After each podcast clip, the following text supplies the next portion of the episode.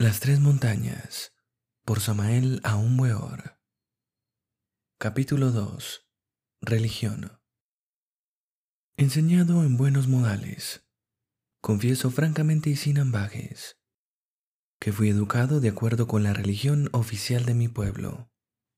Travesear con alguien por el desván en plena liturgia siempre me pareció abominable. Desde niño tuve el sentido de veneración y respeto. No quise jamás encogerme de hombros en pleno culto.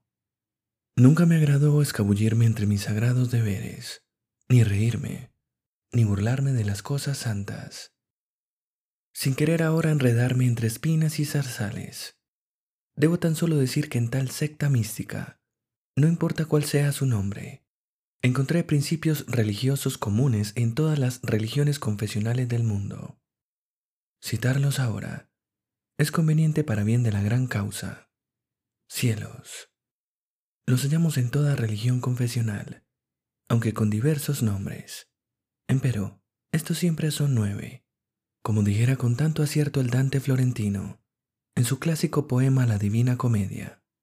Primero, cielo de la luna, mundo astral. Segundo, cielo de Mercurio, mundo mental. Tercero, Cielo de Venus, mundo causal. Cuarto, cielo del Sol, mundo búdico o intuicional. Quinto, cielo de Marte, mundo átmico, región de Atman. Sexto, cielo de Júpiter, el nirvana.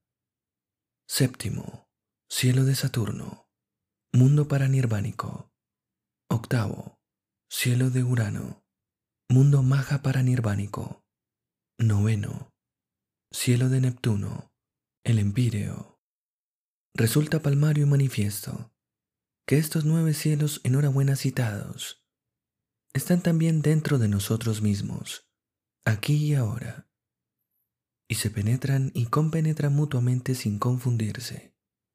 Obviamente estos nueve cielos se hallan ubicados en nueve dimensiones superiores. Ostensiblemente se trata de nueve universos paralelos Infiernos. No está de más en este esotérico mensaje de Navidad, 1972, 1973. Recordar con cierto énfasis muy singular a los diversos infiernos religiosos. Evoquemos con solemnidad, hagamos memoria, de los múltiples infiernos prehistóricos e históricos. Remembranza, reminiscencia, Existe por doquiera sobre infiernos chinos, maometanos, budistas, cristianos, etcétera, etcétera, etcétera. Resulta incuestionable que todos esos variados infiernos sirven de símbolo para el mundo mineral sumergido. Claramente, el Dante, discípulo maravilloso de Virgilio el poeta de Mantua, descubre con asombro místico la íntima relación existente entre los nueve círculos dantescos y los nueve cielos. El bardo Todol, libro tibetano de los espíritus del otro mundo, resalta magnífico ante nuestros ojos, haciéndonos ver la cruda realidad de los mundos infiernos. Dentro del interior del organismo planetario en que vivimos, es indubitable que los nueve círculos dantescos, dentro del interior de la Tierra, se corresponden científicamente con las nueve infradimensiones sumergidas bajo la región tridimensional de Euclides. Resulta palmario y claro la existencia cósmica de los mundos infiernos, en cualquier mundo del espacio infinito. Obviamente el reino mineral sumergido no es ciertamente una excepción en el planeta Tierra. Angeología. Todo el cosmos es dirigido, vigilado y animado por series casi interminables de jerarquías de seres conscientes teniendo cada uno de ellos una misión que cumplir, y quienes ya se les llame por un nombre o por otro, Dian Choans, ángeles o devas, etc., son mensajeros, tan solo en el sentido de ser agentes de las leyes kármicas y cósmicas. Varían hasta el infinito en sus grados respectivos de conciencia y de inteligencia, y todos ellos son hombres perfectos, en el sentido más completo de la palabra. Múltiples servicios angélicos caracterizan el amor divinal. Cada Elohim trabaja en su especialidad. Nosotros podemos y debemos apelar a la protección angélica. Dios. Todas las religiones son perlas preciosas, engarzadas en el hilo de oro de la divinidad. Es ostensible el amor que todas las místicas instituciones del mundo sienten por lo divinal. Alá, Brahma, Tao, Zen, Iao, Inri, Dios, etcétera, etcétera, etcétera. El esoterismo religioso no enseña ateísmo de ningún tipo, excepto en el sentido que encierra la palabra sánscrita anástica. No admisión de ídolos, incluyendo a ese dios antropomorfo de la gente ignorante. Cosa absurda sería creer en un dictador celeste, que sentado allá arriba en un trono de tiranía, lanzará rayos y centellas contra este triste hormiguero humano. El esoterismo admite un logos o un creador colectivo del universo, un demiurgo arquitecto. Es incuestionable que tal demiurgo no es una deidad personal, como muchos equivocadamente suponen, sino solo la colectividad de los Dianchuans, ángeles, arcángeles y demás fuerzas. Dios es dioses. Escrito está con caracteres de fuego en el libro resplandeciente de la vida, que Dios es el ejército de la voz, la gran palabra, el verbo. En el principio era el verbo, y el verbo estaba con Dios, y el verbo era Dios. Todas las cosas por Él fueron hechas, y sin Él nada de lo que ha sido hecho fue hecho. Es algo palmario y manifiesto, que cualquier hombre auténtico que logre realmente la perfección ingresa por tal motivo en la corriente del sonido, en las milicias celestes, constituidas por los Budas de compasión, ángeles, espíritus planetarios Elohim, Rishi Prajapatis, etcétera, etcétera, etcétera. Se nos ha dicho con gran énfasis que el logo suena, y eso es obvio. El demiurgo, el verbo, es unidad múltiple perfecta quien adora a los dioses, quien les rinde culto, puede capturar mejor la honda significación de las diversas facetas divinales del demiurgo arquitecto. Cuando la humanidad se burló de los dioses santos, cayó herida de muerte en el grosero materialismo de esta edad de hierro. Lucifer. Podemos y hasta debemos eliminar radicalmente a todos los agregados psíquicos subjetivos tenebrosos y perversos que llevamos dentro. Empero, es incuestionable que jamás podríamos disolver en nosotros mismos a la sombra del logos íntimo. Resulta a todas luces claro y evidente que Lucifer es la antítesis del demiurgo creador, su sombra viviente, proyectada en el fondo profundo del microcosmos hombre. Lucifer es el guardián de la puerta y de las llaves del santuario, para que no penetren en él sino los ungidos, que poseen el secreto de Hermes. Y ya que hemos escrito este tan aborrecible nombre para los oídos piadosos del vulgo, necesario sería consignar también que el Lucifer esotérico de la doctrina arcaica es todo lo contrario de lo que los teólogos, con el famoso de Mous Aux y el marqués de Mirbeau, suponen equivocadamente, pues es la alegoría del bien, el símbolo del más alto sacrificio, Cristo es Lucifer de los gnósticos y el Dios de la sabiduría, bajo infinitos nombres. Luz y sombra, misteriosa simbiosis del logo solar, unidad múltiple perfecta. Inri es Lucifer. Demonios. Las diversas teogonías religiosas nos pintan como castigados a esos logoi divinos, que encarnados en humanos cuerpos, cometieran el error imperdonable de caer en la generación animal. Esos genios tenebrosos son ángeles caídos, demonios auténticos, en el sentido más completo de la palabra. Resulta absurdo aseverar que tales rebeldes hubiesen dado la mente al hombre. Es obvio que esos ángeles caídos son verdaderos fracasos cósmicos. Es muy oportuno en estos instantes recordar los nombres inhumanos de Andramelech, Belial, Moloch, Bael, etc., cuyas horrendas abominaciones pueden ser estudiadas por cualquier adepto de la logia blanca en los registros akáshicos de la naturaleza. Distíngase entre lo que es una caída esotérica y lo que es una bajada. Evidentemente esos ángeles rebeldes no bajaron, cayeron, y eso es diferente. El limbo. Versados en la historia universal, bien sabemos en forma íntegra lo que es realmente el orco de los clásicos griegos y latinos, el limbo de los esoteristas cristianos. No está de más en este tratado enfatizar la idea trascendental de que el limbo es ciertamente la antesala de los mundos infiernos. Todas las cuevas conocidas o por conocer forman una vasta e ininterrumpida red que abarca por entero el planeta Tierra constituyendo el Orcus de los clásicos, como ya dijimos en renglones arriba, el limbo auténtico del esoterismo gnóstico, el otro mundo, en fin, donde vivimos después de muertos.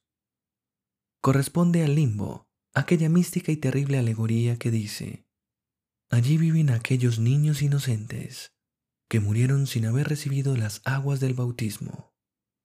Dentro del esoterismo gnóstico tales aguas son de tipo genesiaco y constituyen el en seminis, la entidad del semen, como dijera Paracelso. El bautismo sacramental de los diversos cultos religiosos simboliza la sexo yoga, el maituna, la magia sexual. En la médula y en el semen se encuentra la clave de la salvación. Y todo lo que no sea por allí, por este camino, es ciertamente una pérdida inútil de tiempo. Niños inocentes son aquellos santos que no trabajaron con las aguas espermáticas del primer instante. Gentes virtuosas que creyeron posible la autorrealización íntima del ser sin cumplir con el compromiso del sacramento del bautismo. Desconocieron la magia sexual o la rechazaron enfáticamente. Solo Mercurio el jefe y evocador de las almas, tomando el caduceo de la sabiduría en su diestra, puede evocar de nuevo a la vida a las infelices criaturas inocentes, precipitadas en el orco.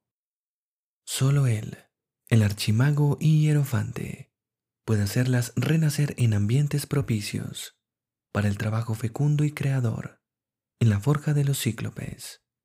Así es como Mercurio, el nuncio y el lobo del sol, hace ingresar a las almas del limbo en las milicias celestes. Purgatorio. Definamos el purgatorio así. Región molecular inferior.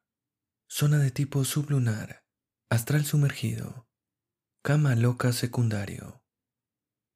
En el mundo purgatorial debemos freír las semillas del mal, aniquilar las larvas infrahumanas de todo tipo, purgarnos de toda corrupción, purificarnos radicalmente. El Dante Alighieri hablando sobre el purgatorio dice, nos aproximamos hasta llegar al sitio que antes me había parecido ser una rotura, semejante a la brecha que divide un muro, y vi una puerta, a la cual se subía por tres gradas de diferentes colores, y un portero que aún no había proferido ninguna palabra. Y como yo abriese cada vez más los ojos, le vi sentado sobre la grada superior, con tan luminoso rostro que no podía fijar en él la vista. Tenía en la mano una espada desnuda, que reflejaba sus rayos hacia nosotros, de tal modo que en vano intenté fijar en ella mis miradas. Decidme desde ahí, ¿qué queréis? empezó a decir. ¿Dónde está el que os acompaña? Cuidad que vuestra llegada no sea funesta. Una dama del cielo, Enterada de estas cosas, le respondió mi maestro, nos ha dicho hace poco, id allí, aquella es la puerta. Ella guía felizmente vuestros pasos, replicó el cortés portero. Llegad, pues, y subid nuestras gradas. Nos adelantamos. El primer escalón era de mármol blanco, tan bruñido, sólido y tenso, que me reflejé en él tal como soy. El segundo, más oscuro que el color turquí, era de una piedra calcinada y áspera, resquebrajada a lo largo y de través. El tercero, que gravita sobre los demás, me parecía un pórfido tan rojo como la sangre que brota de las venas. Sobre este último tenía ambas plantas el ángel de Dios, el cual estaba sentado en el umbral, que me pareció formado de diamante. Mi guía me condujo de buen grado por los tres escalones diciendo, pide humildemente que se abra la cerradura. Me postré devotamente a los pies santos. Le pedí por misericordia que abriese, pero antes me di tres golpes en el pecho. Con la punta de su espada me trazó siete veces en la frente la letra P y dijo, Procura lavar estas manchas cuando estés dentro. Enseguida sacó de debajo de sus vestiduras, que eran del color de la ceniza o de la tierra seca, dos llaves, una de las cuales era de oro y la otra de plata. Primero con la blanca y luego con la amarilla hizo en la puerta lo que yo deseaba. Cuando una de las llaves falsea y no gira con regularidad por la cerradura, nos dijo, esta entrada no se abre. Una de ellas es más preciosa, pero la otra requiere más arte e inteligencia antes de abrir, porque es la que mueve el resorte.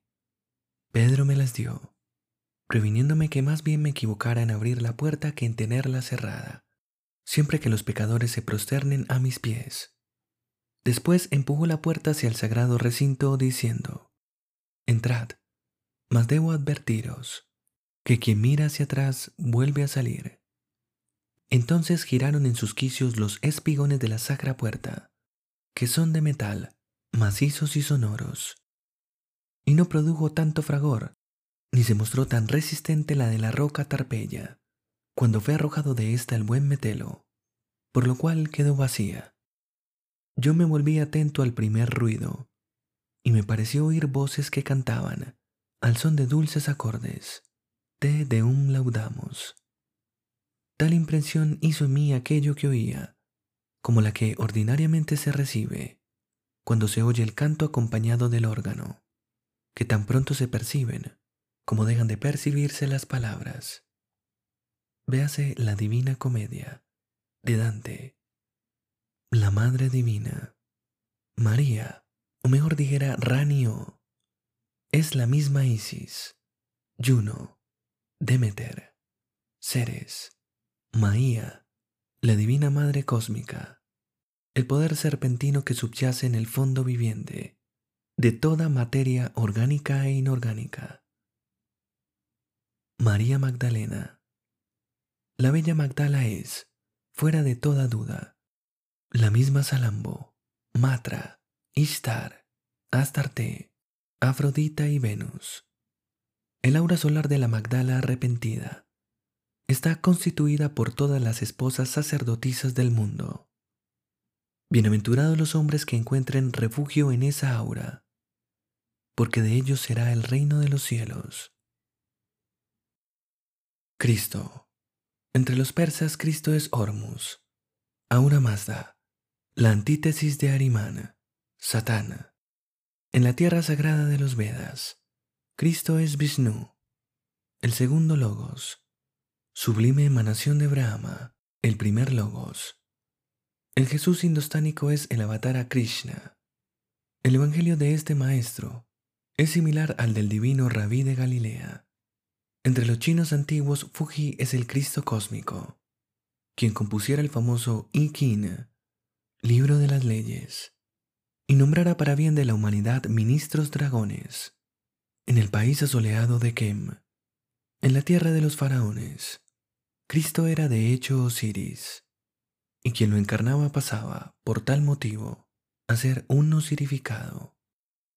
Quexalcoatl es el Cristo mexicano, que ahora mora en la lejana Tule, el Dios blanco.